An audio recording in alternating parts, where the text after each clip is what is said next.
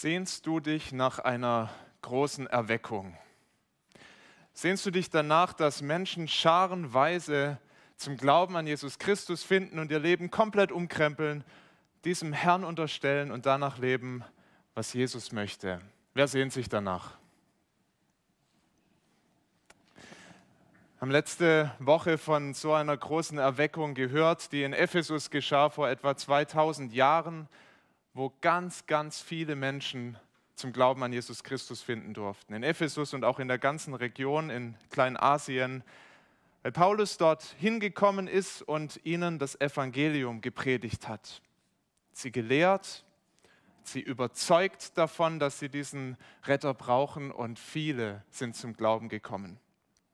Und in der Folge gab es in dieser Stadt Ephesus einen großen Kulturwandel. Auch davon haben wir gehört. Menschen, die zu Jesus gekommen sind, haben gesagt, das Alte muss weg. Die Dinge, die ich bisher wichtig fand, für die ich bisher gelebt habe, denen ich gedient habe, die müssen weg. Und sie haben ein großes Feuer gemacht vor der Stadt. Und sie haben ihre Zauberbücher gebracht und sie haben sie brennen lassen. Das heißt da in der Apostelgeschichte, 50.000 Silberstücke war das wert, was da verbrannt wurde. In unsere Zeit übertragen war das ein Millionenbetrag. Ganz wertvoll. Und diese Leute haben gesagt, das wollen wir gar nicht an andere weiterverkaufen, sondern wir machen Schluss mit dem. Krasser kann man nicht brechen mit seinen alten Herren als so, dass man das Zeug ins Feuer wirft. Ein großer Kulturwandel. Wenn ich den Bericht lese, dann schlägt mein Herz schneller. Ja, sowas wünsche ich mir für unsere Zeit, dass Menschen so brennen für Jesus und sich von ihrem alten Leben abkehren. Doch gerade wenn wir so eine Sehnsucht haben nach einem geistlichen Aufbruch, dann ist es wichtig, dass wir uns bewusst machen, was wir erwarten dürfen und was auch nicht.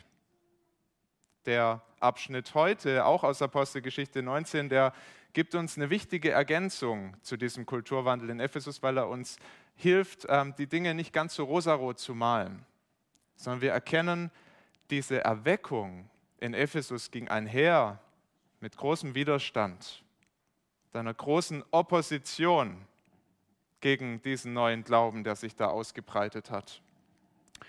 Und wenn wir die ganze Apostelgeschichte studieren, dann sehen wir, dass das eher die Regel ist als die Ausnahme. Dort, wo das Evangelium wichtig wird, dort, wo Menschen zum Glauben kommen, da gibt es Opposition und zwar teilweise sehr heftige Opposition. Ist dir das bewusst, dass die Sehnsucht nach Erweckung auch das bedeutet, dass Menschen sich dagegen stellen werden? Der Text, der will uns da den Sinn schärfen, er macht uns aber auch ganz klar, dass wir damit rechnen dürfen, dass Gott auf seine Gemeinde achtet, der lebendige Gott seine Kinder behütet.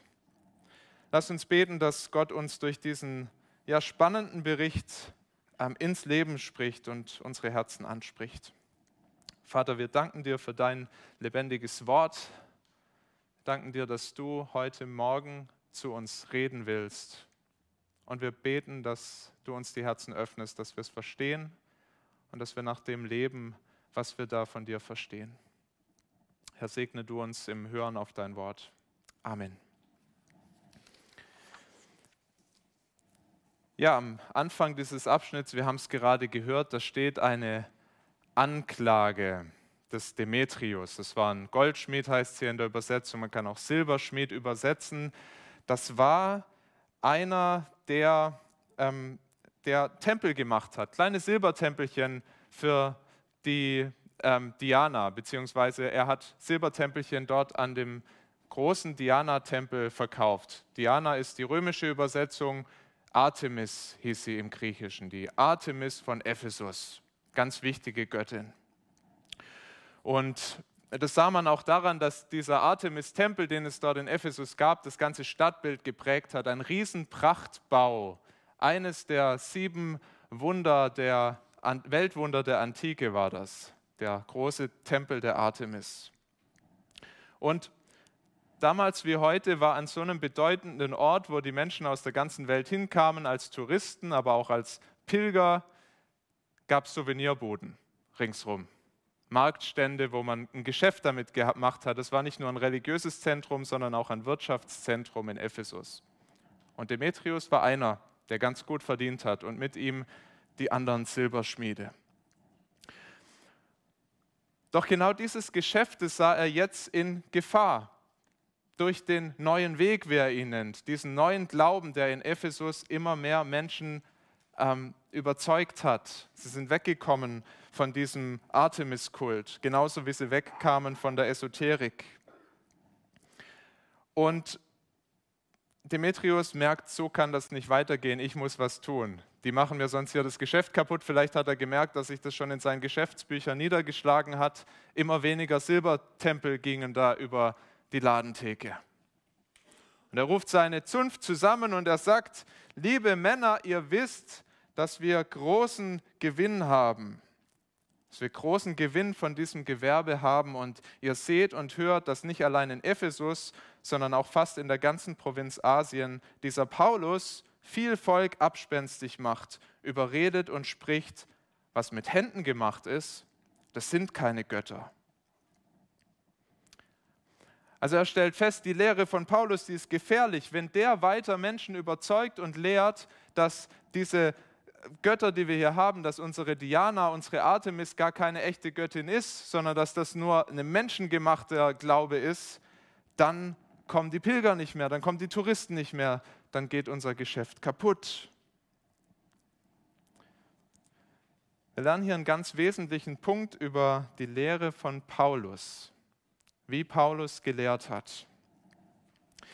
Er hat nämlich nicht nur über den lebendigen Gott gelehrt, er hat Menschen nicht nur von Jesus erzählt und sie zum Glauben an Christus aufgerufen, hat auch die falschen Götter benannt. Hat die Menschen auch zur Abkehr von diesen falschen Göttern aufgerufen. Er zeigte den Menschen, als er gelehrt hat, erst in der Synagoge und dann auch in dieser Schule des Tyrannus, er zeigte ihnen, wie absurd das ist, Statuen anzubeten oder auch so einem kleinen Silbertempelchen irgendeine Kraft zuzuschreiben. Er machte ihnen deutlich, das sind tote Gegenstände, tote Götter, von denen müsst ihr umkehren.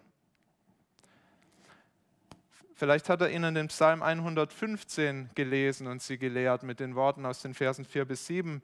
Ihre Götzen aber sind Silber und Gold, von Menschenhänden gemacht. Sie haben einen Mund und reden nicht. Sie haben Augen und sehen nicht. Sie haben Ohren und hören nicht. Sie haben Nasen und riechen nicht. Sie haben Hände und greifen nicht. Füße haben sie und gehen nicht. Und kein Laut kommt aus ihrer Kehle. Solche Götter können euch nicht helfen. Das sind tote Götzen, eure Statuen, eure Tempelchen. Das ist ein Aberglaube. Es ist aberwitzig, sein Vertrauen darauf zu setzen.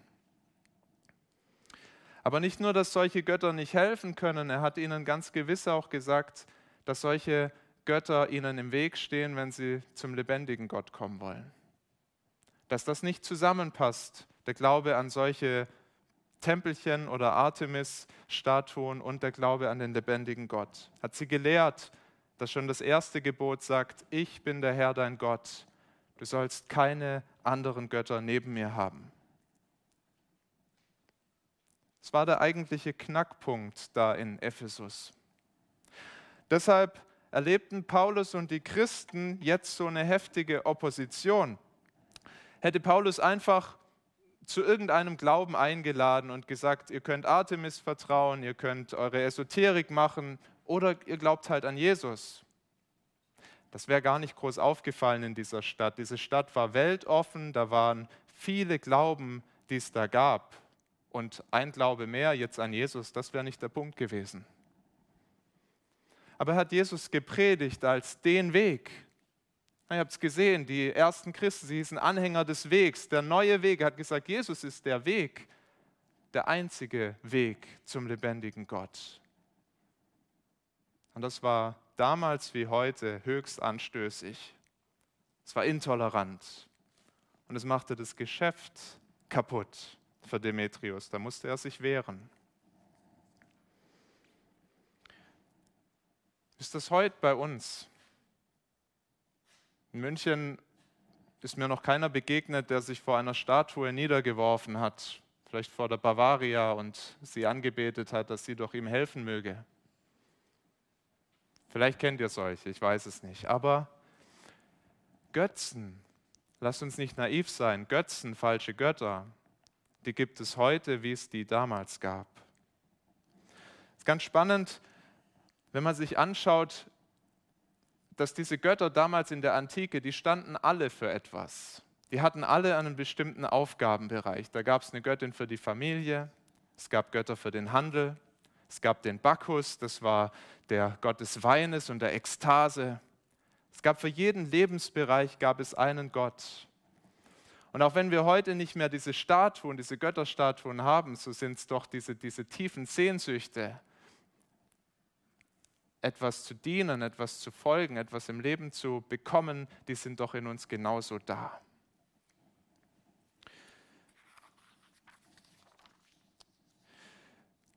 Auch wir projizieren unsere Sehnsüchte in Dinge hinein, die nicht der lebendige Gott sind, sondern die Menschen gemacht sind. Zum Beispiel ins Geld. Wir erhoffen uns, dass uns das Geld glücklich macht, dass es uns Sicherheit schenkt, dass es uns Freude schenkt im Leben. Und wir werden enttäuscht. Zum Beispiel in Beziehungen. Wir hoffen, dass uns ein Mensch so glücklich machen kann und so erfüllen, dass wir wirklich die, die tiefste Freude verspüren. Und wir merken doch immer wieder, dass wir da enttäuscht werden und scheitern, dass das doch tot ist. Ein Götze, der vielleicht über allem steht in unserer Gesellschaft, ist der Götze Selbstbestimmung. Dem Menschen huldigen und auch auf eine furchtbare Weise oft. Da wird dann im Namen der Selbstbestimmung alles Mögliche verteidigt und propagiert. Da wird in unserer Gesellschaft gesagt, die Selbstbestimmung geht über das Recht des Lebens. Und dann werden jedes Jahr über 100.000 Kinder im Mutterleib abgetrieben, weil die Selbstbestimmung wichtiger ist. Dann wird argumentiert, dass wir doch am Ende des Lebens Sterbehilfe leisten sollten. Es wird dann noch schön human gemacht, auch im Namen der Selbstbestimmung. Dann wird gesagt, jeder soll sein Geschlecht doch bitte selber aussuchen. Das ist Selbstbestimmung. Und doch ist das ein Ausdruck einer gottlosen Kultur, ein Götze, der unsere Gesellschaft fest im Griff hat. Die Götzen, die gibt es heute auch.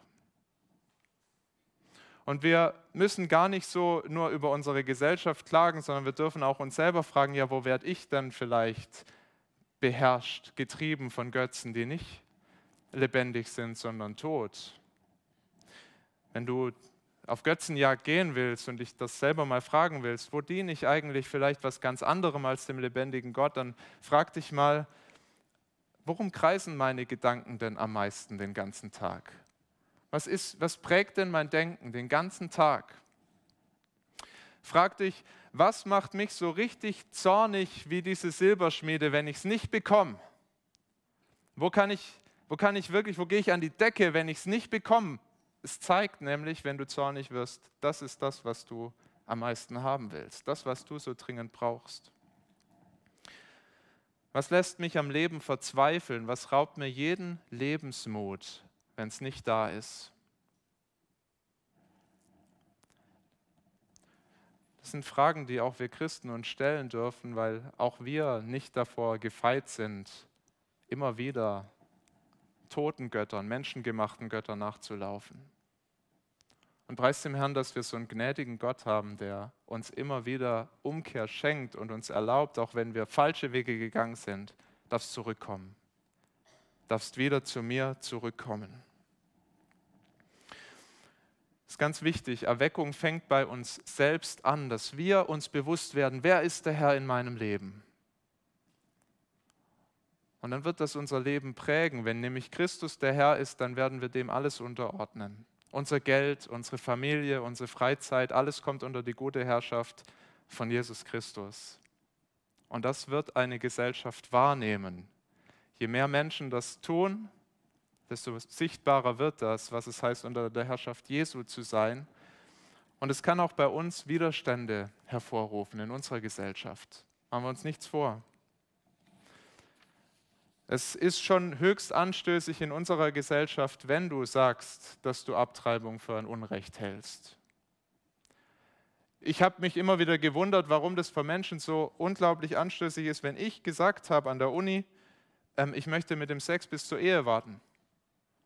Habe ich gedacht, das ist doch, äh, wir sind doch in einem freien Land, kann doch jeder denken, was er möchte, aber das gab Widerstand, dass Menschen sagen, ja, wie kann man denn so von gestern sein und behaupten, das würde Gott gefallen? Wir dürfen uns darauf einstellen, dass dort, wo, unsere, wo wir selber so einen Kulturwandel erleben, wo wir unser Leben unter die Herrschaft Christi bringen, dass es Widerstand geben wird. Und je größer ein Götze ist in der Gesellschaft, desto größer wird der Widerstand auch werden. Sehen das hier. In Ephesus hat das zum Aufstand geführt. Nicht, dass Demetrius nur geklagt hat, es könnt ihr doch nicht machen, liebe Christen. Nein, er hat das Volk aufgewiegelt gegen die Christen. Wir sehen, dass er den richtigen Ton getroffen hat, um der Menge einzuheizen. Man kann sagen, das war so ein Populist. Und er hat es geschafft, dass der Mob auf die Straßen ging und rebelliert hat und die Leute brüllten. Groß ist die Diana der Epheser. Groß ist die Diana der Epheser. Es ist gefährlich geworden, insbesondere für Aristarch und Gaius, von denen wir hier lesen. Die wurden nämlich geschnappt. Das waren die ersten Christen, die ihnen vor die Nase kamen und die haben sie gepackt und wahrscheinlich haben die um ihr Leben gefürchtet. Das kann man sich vorstellen, wenn, wenn wir heute von, aus der arabischen Welt hören, wenn da die Menschen zu Scharen auf die Straßen gehen und Allah ist groß schreien. Das ist eine Dynamik, die da da ist. Da kann alles passieren. So war das damals in Ephesus. Und zahlreiche Menschen schließen sich unterwegs an. Wir, wir lesen dann, du hast das mit bisschen auch einem Schmunzeln gelesen, es ist ein Riesenchaos. Irgendwann nie, wissen viele gar nicht mehr, warum sind wir hier eigentlich dabei. Aber Aufstand, Rebellion, wir müssen auf die Straße gehen, wir müssen jetzt unsere Diana verteidigen. Das, der, der Aufstand, der sammelt sich dann, als, als, als dieser Alexander vortritt, ein Jude. Wir wissen nicht, warum genau die Juden ihn vorgeschickt haben. Wahrscheinlich wollte dieser Alexander die Juden verteidigen und sagen, wir, wir haben nichts mit diesem neuen Weg zu tun. Aber wie dem auch sei, die Menschen, die besinnen sich auf das, worum es jetzt eigentlich geht. Und zwei Stunden lang rufen sie, groß ist die Diana der Epheser. Groß ist die Diana der Epheser. Und obwohl sie hier andere Menschen packten, Gaius und Aristarch, den Alexander niederbrüllten, war ihr Aufstand kein Aufstand gegen Menschen. Es war eine Rebellion gegen den lebendigen Gott. Und das wird deutlich in diesem Schlachtruf. Groß ist die Diana der Epheser. Nicht Jesus Christus sollte in dieser Stadt regieren, sondern Diana. Der tote Götze, der sollte regieren. Es ist sicher eine unbequeme Wahrheit, aber dort, wo Gottes Wille gepredigt wird und wo Menschenherzen verändert werden, da müssen wir mit Widerstand rechnen, auch mit so einem Widerstand. Dass Menschen anfangen zu kämpfen, um sich zu schlagen, um ihre Götzen zu verteidigen. Die können sich ja nicht selbst verteidigen. Die müssen von Menschen verteidigt werden. Es ist ja ganz spannend, dass Demetrius als Anwalt, Anwalt der Diana auftritt. Ja, eine, eine Götzin kann sich nicht verteidigen. Nur ein Beispiel aus der Kirchengeschichte. Es gab ja einige Erweckungen, die Gott gewirkt hat. Im 18. Jahrhundert, die Brüder Wesley in England haben das Evangelium gepredigt und die Menschen kamen dort auch scharenweise zum Glauben eine ganz besondere Zeit, eine Segenszeit, wo, wo viele, in, wo man liest von Dörfern, wo, ganze, wo Kneipen dicht gemacht haben, weil die Leute sich nicht mehr betrinken wollten. Wo ähm, Frauen und Kinder von der Straße geholt wurden und man hat sich um sie gekümmert, wo man sich eingesetzt hat gegen den Sklavenhandel. Segensreiche Dinge sind damals passiert. Durch das Evangelium haben die Kultur geprägt. Auf der anderen Seite sind Menschen aufgestanden und haben gekämpft wie die Löwen gegen diese Erweckung sind gegangen zu diesen Predigten, die Wesley gehalten hat, und sie haben ihn niedergebrüllt. Sie sind gekommen mit Töpfen und mit Geschirr und haben ganz lauten Lärm gemacht, damit niemand seine Predigt hört. Aber das war noch harmlos. Sie sind auch gekommen mit Hunden und haben die auf die Menge gehetzt. Sie sind mit ihren Stieren gekommen und haben die wilden Stiere durch die Menge gejagt. Viele Menschen wurden verletzt, sind wahrscheinlich sogar Menschen gestorben. John Wesley war mehrfach mit dem Tod bedroht. Die Häuser von Menschen, die sich geöffnet haben, bei denen so Erweckungszirkel waren, wurden teilweise ähm, angegriffen, manche zerstört. Warum erleben wir so wenig von solchen Anfeindungen in unserem Land, in Deutschland? Warum gibt es kaum Aufstände gegen Christen bei uns? Viele sagen, das ist einfach die große Gnade Gottes, dass er uns so einen Frieden schenkt. Darf ich das, ich weiß, das ist ähm, herausfordernd, aber darf ich das mal herausfordern, diesen Gedanken, dass es die große Gnade Gottes, dass er uns so einen Frieden schenkt? Kann es nicht auch daran liegen, dass unser Zeugnis sehr schwach ist in unserem Land? Daran, dass so wenige dem Evangelium vertrauen, dass wir Christen auch oft mutlos sind, das irgendwo zu bekennen, uns zu Jesus Christus zu bekennen, auch da, wo es uns gar nicht viel kosten würde, kompromisslos seinen Willen zu tun, will mich da gar nicht ausnehmen. Unser Glaube an Jesus allein, der wird keinen Anstoß für Menschen bieten. Es liegt absolut im Trend zu glauben, also wenn du dich mal beschäftigst mit, was aktuell in den Medien diskutiert wird, der Glaube an das Universum ist ein ganz großes Thema. Ich glaube, da ist eine gute Macht an Buddha, Allah und wenn es sein muss, dann glaubst du halt an Jesus. Das allein ist kein Anstoß. Anstößig wird es da, wo wir sagen, er ist der einzige Weg. Er hat was zu sagen, auch für unsere Kultur hier und heute. Dort, wo wir auch die Dinge ansprechen, die gottlos sind, die sich so, die so lebensfeindlich sind, die sich von dem, die sich dem entgegenstellen, was Gott will, da wird es gefährlich, da wird es Widerstand hervorrufen.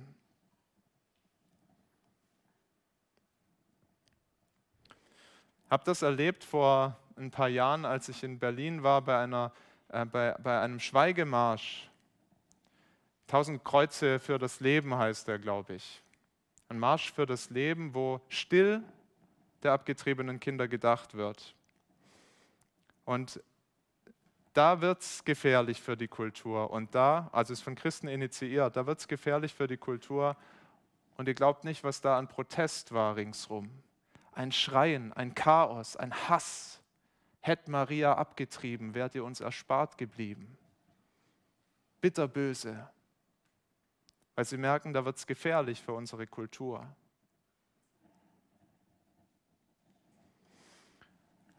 Aber das soll uns nicht abschrecken. Das soll uns nicht abschrecken, Menschen von Jesus zu erzählen und ihnen zu sagen, er ist der einzige Weg. Und sein Wille ist gut für uns und auch für unser Land, für unsere Gesellschaft sollen uns nicht wegducken vor dem Widerstand, den wir vielleicht befürchten. Das hat ja einen Grund, warum wir oft schweigen. Wir befürchten den Widerstand. Sollen uns nicht wegducken. Es gehört wirklich zum Kern des Christseins, diesen Widerstand in Kauf zu nehmen.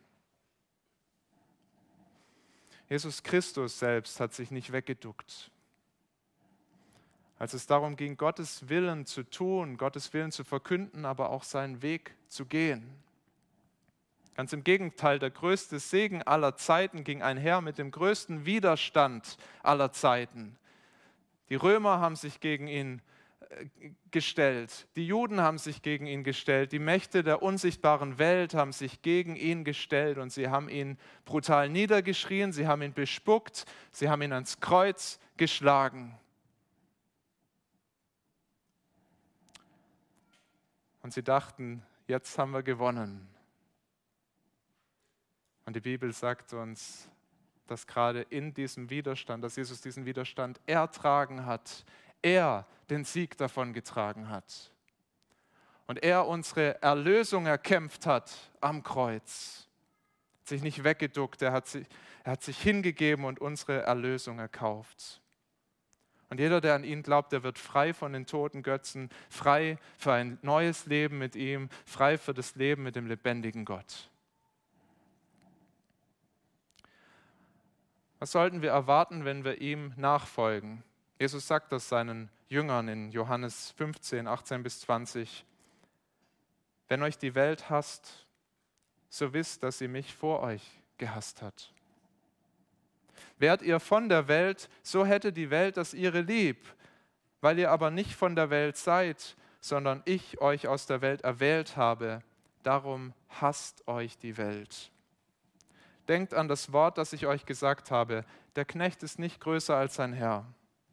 Haben sie mich verfolgt, so werden sie euch auch verfolgen.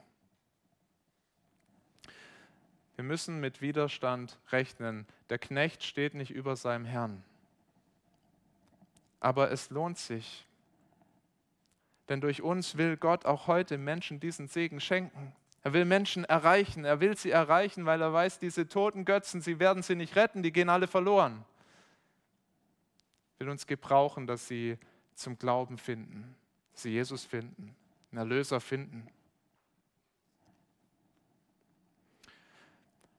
dürfen aus diesen Versen auch was darüber lernen, äh, wie wir mit Widerstand umgehen sollen. Ist es nicht ähm, spannend, wenn wir auch nochmal uns das genauer anschauen, wie da die Schmiede agieren in dieser Geschichte und wie die Christen agieren? Die Schmiede stiften das Riesenchaos an. Sie schreien und sie brüllen sich heiser gegen diesen neuen Glauben. Sie kämpfen wie die Löwen. Und die Christen fast passiv. Gaius und Aristarch, die werden abgeführt, die halten nicht mal eine Verteidigungsrede. Paulus äh, war so ein bisschen temperamentvoller, der wäre am liebsten hingegangen, hätte was gesagt, aber seine Freunde sagen, nein, geh da nicht hin. Sogar Politiker sagen ihm, geh da nicht hin, es ist besser, wenn du hier bleibst. Keine Verteidigungsrede von Paulus. Sie schweigen. Sie ertragen den Widerstand. Weil sie wissen, der lebendige Gott ist auf unserer Seite. Die Götzen müssen verteidigt werden, die können sich nicht selber verteidigen, aber der lebendige Gott, der braucht das nicht, dass wir ihn verteidigen. Es darf uns, das dürfen wir daraus lernen, das darf uns bekümmern, wenn Gottes Name in den Dreck gezogen wird, wenn die Menschen dagegen rebellieren und Widerstand leisten. Aber das ist mir wichtig, wir müssen Gott nicht verteidigen. Es gibt auch Christen, ich war auch öfter in der Versuchung und bin ja auch manchmal erlegen, die kämpfen für Gott und, und schimpfen dann auch auf die Heiden und auf die Nichtchristen. Wie kann man denn so gegen Gott rebellieren? Ja, soll uns das denn wundern? Das darf uns nicht wundern, dass in dieser Welt gekämpft wird gegen unseren Gott. Wir sind nicht seine Anwälte. Wir haben es letzte Woche gehört. Gott ist der Löwe. Der Löwe kann sich selbst verteidigen.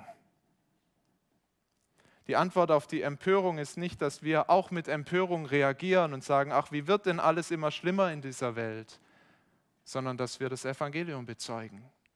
Auch in der Art, wie wir mit Widerstand umgehen, dass wir das ertragen, dass wir aber dort, wo wir gefordert sind, ganz klar ähm, auch Menschen bekennen, Christus bekennen, ihn bezeugen, nicht nur in Worten, sondern auch in der Art und Weise, wie er mit Widerstand umgegangen ist dass wir das ertragen. Und wir dürfen darauf vertrauen, dass Gott unser Leben in seiner Hand hat und uns gut führt. Das bringt uns zum letzten Punkt, denn Gott erweist sich in dieser Geschichte durch, diese, durch einen Politiker tatsächlich als Retter. Das ist ganz erstaunlich. Ich möchte uns den letzten Abschnitt nochmal lesen. Nachdem die also sich zwei Stunden da die, die, die heiser geschrien haben, da heißt es, als aber der Kanzler das Volk beruhigt hatte, sprach er, ihr Männer von Ephesus, wo ist ein Mensch, der nicht weiß, dass die Stadt Ephesus eine Hüterin der großen Diana ist und ihres Bildes, das vom Himmel gefallen ist?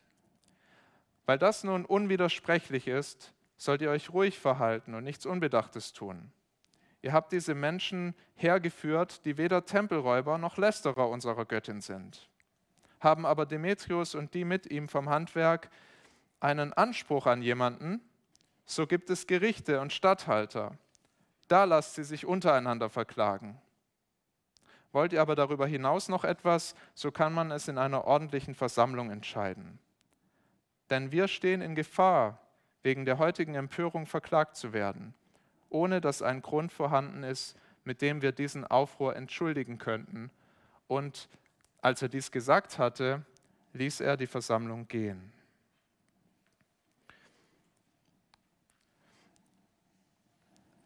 Dürfen da drin wirklich Gottes Eingreifen sehen in diesem Handeln des Kanzlers, der sich hinstellt und der den Aufständigen erstmal sagt, Leute, was macht ihr euch denn so große Sorgen?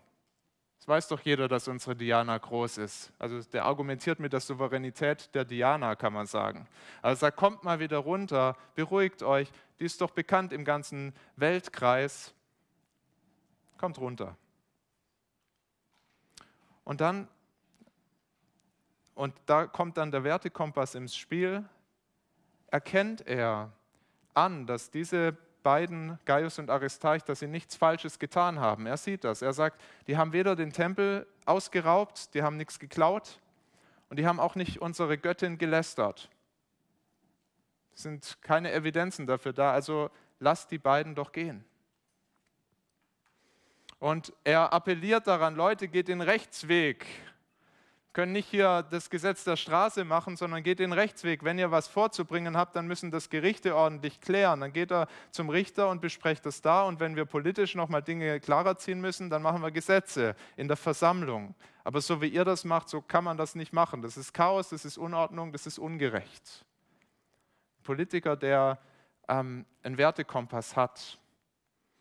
Frage ist, ob er damit Gott ehren wollte? Wahrscheinlich nicht. Wir sehen dann im Vers 40, dass er vor allem Angst hatte, dass die Römer sonst einschreiten. Die Römer waren die Besatzer zu dieser Zeit und die hassten es, Unruhe in ihrem, in ihrem Reich zu haben. Und sobald es da solche Unruhen gab, haben die ganz schnell ihre Armee hingeschickt und das niederschlagen lassen, wenn das zu wild wurde. Also vielleicht war es auch die Angst, die ihn da getrieben hat. Auf jeden Fall sehen wir aber auch, er erkennt an, diese Männer, die haben nichts Unrechtes getan. Also lasst sie gehen.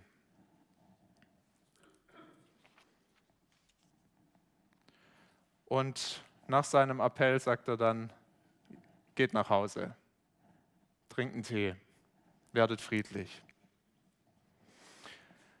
Nicht zum ersten Mal gebraucht Gott hier Politiker, um seine Gemeinde, um Christen zu schützen. Das vor ein paar Wochen gehört in Apostelgeschichte 18, da gibt es den Gallio, den Statthalter von Achaia, und der spricht sich auch für die Christen aus und sagt, lasst die Christen in Ruhe.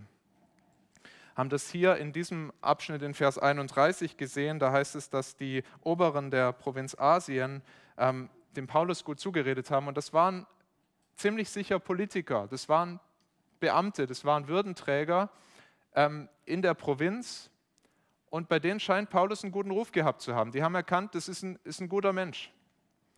Waren vielleicht nicht mit allem einverstanden, was er gesagt hat, aber die haben auch fair, mit, mit Fairness sind sie daran gegangen, fairen Blick auf ihn gehabt und haben gesagt, Paulus, geh da lieber nicht hin, das wird gefährlich für dich. Und jetzt hier der Kanzler, der ähm, diese Männer bewahrt. Es war nicht einfach Glück, Paulus und die anderen, die durften das immer wieder erleben, wie Gott selbst sie auf diese Weise verteidigte. Es heißt in Sprüche 21, Vers 1, des Königs Herz ist in der Hand des Herrn wie Wasserbäche. Er lenkt es, wohin er will. Und wenn er das mit Königen tun kann, dann doch erst recht mit Statthaltern, mit Kanzlern, Präsidenten, mit Chefs auf der Arbeit, wie Wasserbäche in seiner Hand. Gott lenkt sie. Gott hat es im Griff. Gott ist der Herr, auch wenn jemand das gar nicht anerkennen will. Er ist der lebendige Gott, der alles im Griff hat, während die toten Götzen doch nichts im Griff haben. Jetzt wären wir wahrscheinlich alle mutiger, wenn es immer so ausgehen würde wie in diesem Fall, oder? Da die Garantie hätten, also egal was kommt, Gott haut mich so raus, wie es Gaius und Aristarch da erleben durften. Aber wir sind ja nicht naiv.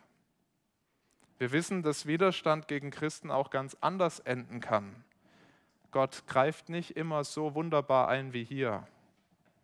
Oft tut er das sogar nicht. Wir wissen das, dein Glaube kann dich deinen Job kosten.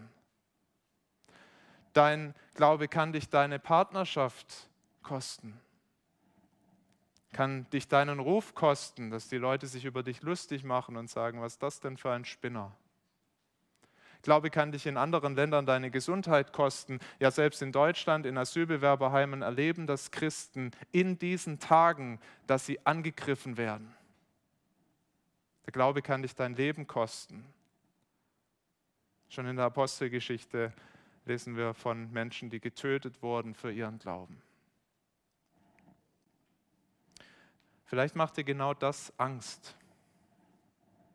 Was ist, wenn ich ganz konsequent nachfolge? Christus der Herr. Ich lebe nach seinem Willen und es endet nicht gut, wie in dieser Geschichte. Was wird passieren, wenn ich meinem Chef sage, dass ich Jesus mehr gehorchen will als ihm und dass ich deshalb nicht betrügen werde? Soll vorkommen, auch in unserer Zeit, dass ein Chef das fordert, frisier die Zahlen und du sagst nicht einfach, das mache ich nicht, geht gegen mein Gewissen, sondern du sagst, das mache ich nicht, weil es Jesus Christus nicht will. Wie kommt es bei meinen nichtchristlichen Freunden oder Kollegen an, wenn ich mich für das Leben von ungeborenen Kindern stark mache, weil Gott dieses Leben will? Es gibt gerade in diesen Tagen große Diskussionen in Amerika und auch in Polen und in unseren Medien wird das auch heiß gekocht. Ja, ähm, wir müssen uns doch da mehr öffnen und es ist gut möglich, dass du Diskussionen erlebst, auch in deinem Umfeld zu diesem Thema. Wie kommt das an, wenn ich sage, Gottes Wille sieht anders aus, er will das Leben schützen? Was erwartet mich, wenn ich Menschen in diesen Tagen der Corona-Pandemie liebevoll darauf hinweise, dass auch ein Impfstoff sie nicht vom Tod retten wird, sondern allein der lebendige Gott Jesus Christus? Lass dich von diesem Text ermutigen. Du folgst keinem toten Götzen, sondern dem lebendigen und allmächtigen Gott. Er, es wird nicht immer ein Happy End geben, wie es das gab für Gaius und Aristarch, aber wenn du ihm nachfolgst, wird es immer ein Happy End geben für dich. Immer. Sein Weg mit dir ist vorgezeichnet. Er führt dich sicher in eine herrliche Ewigkeit mit Jesus Christus. Ganz sicher. Und das ist ein viel schönerer Ausgang noch als das, was die beiden da erleben durften. Eine kurze, kurzfristige Befreiung, aber der Druck war ja weiter da in der Gesellschaft. Auf dem Weg in diese herrliche Ewigkeit mit Jesus Christus will Gott uns noch gebrauchen, dich und mich. Er will uns gebrauchen, dass noch viele von den toten Götzen zum lebendigen Gott finden. Er baut seine Gemeinde, er ist der lebendige Gott, er baut seine Gemeinde gegen jeden Widerstand der sichtbaren und der unsichtbaren Welt. Das Ziel lohnt sich, dass wir uns mutiger zu Jesus Christus bekennen und anderen das Evangelium sagen. Amen. Amen. Vater im Himmel, wir wollen dir danken, dass du vielen von uns Glauben geschenkt hast, dass wir das erleben durften, wie du auch uns befreit hast von den toten Göttern von den Götzen, wegbekehrt hin zu dir. Wir wollen dich herzlich bitten, dass ähm, du uns wirklich jedem Einzelnen hilfst, alles unter deine gute Herrschaft zu bringen. Du siehst, wo wir auf, auf, auf Wegen unterwegs sind, die dich nicht ehren, die dir nicht gefallen können, wo wir still und heimlich vielleicht auch anderen Herren dienen als dir. Vater, schenk uns Umkehr, beginn deine Erweckung in unserer Gemeinde. Und wir wollen beten, dass unser Zeugnis in unserer Stadt und unserem Land, dass es wirklich äh, Menschen bewegt, dass Menschen dadurch dich erkennen, dass viele zum Glauben finden dürfen. Und Herr, dass wir, das, dass wir nicht schweigen aus Angst vor Widerstand. Herr, wir rechnen mit Widerstand, aber wir wissen auch, dass du auf uns aufpasst. Egal wie es kommt, du führst uns gut. Herr, mach uns mutiger, deinen Namen zu bekennen. Amen.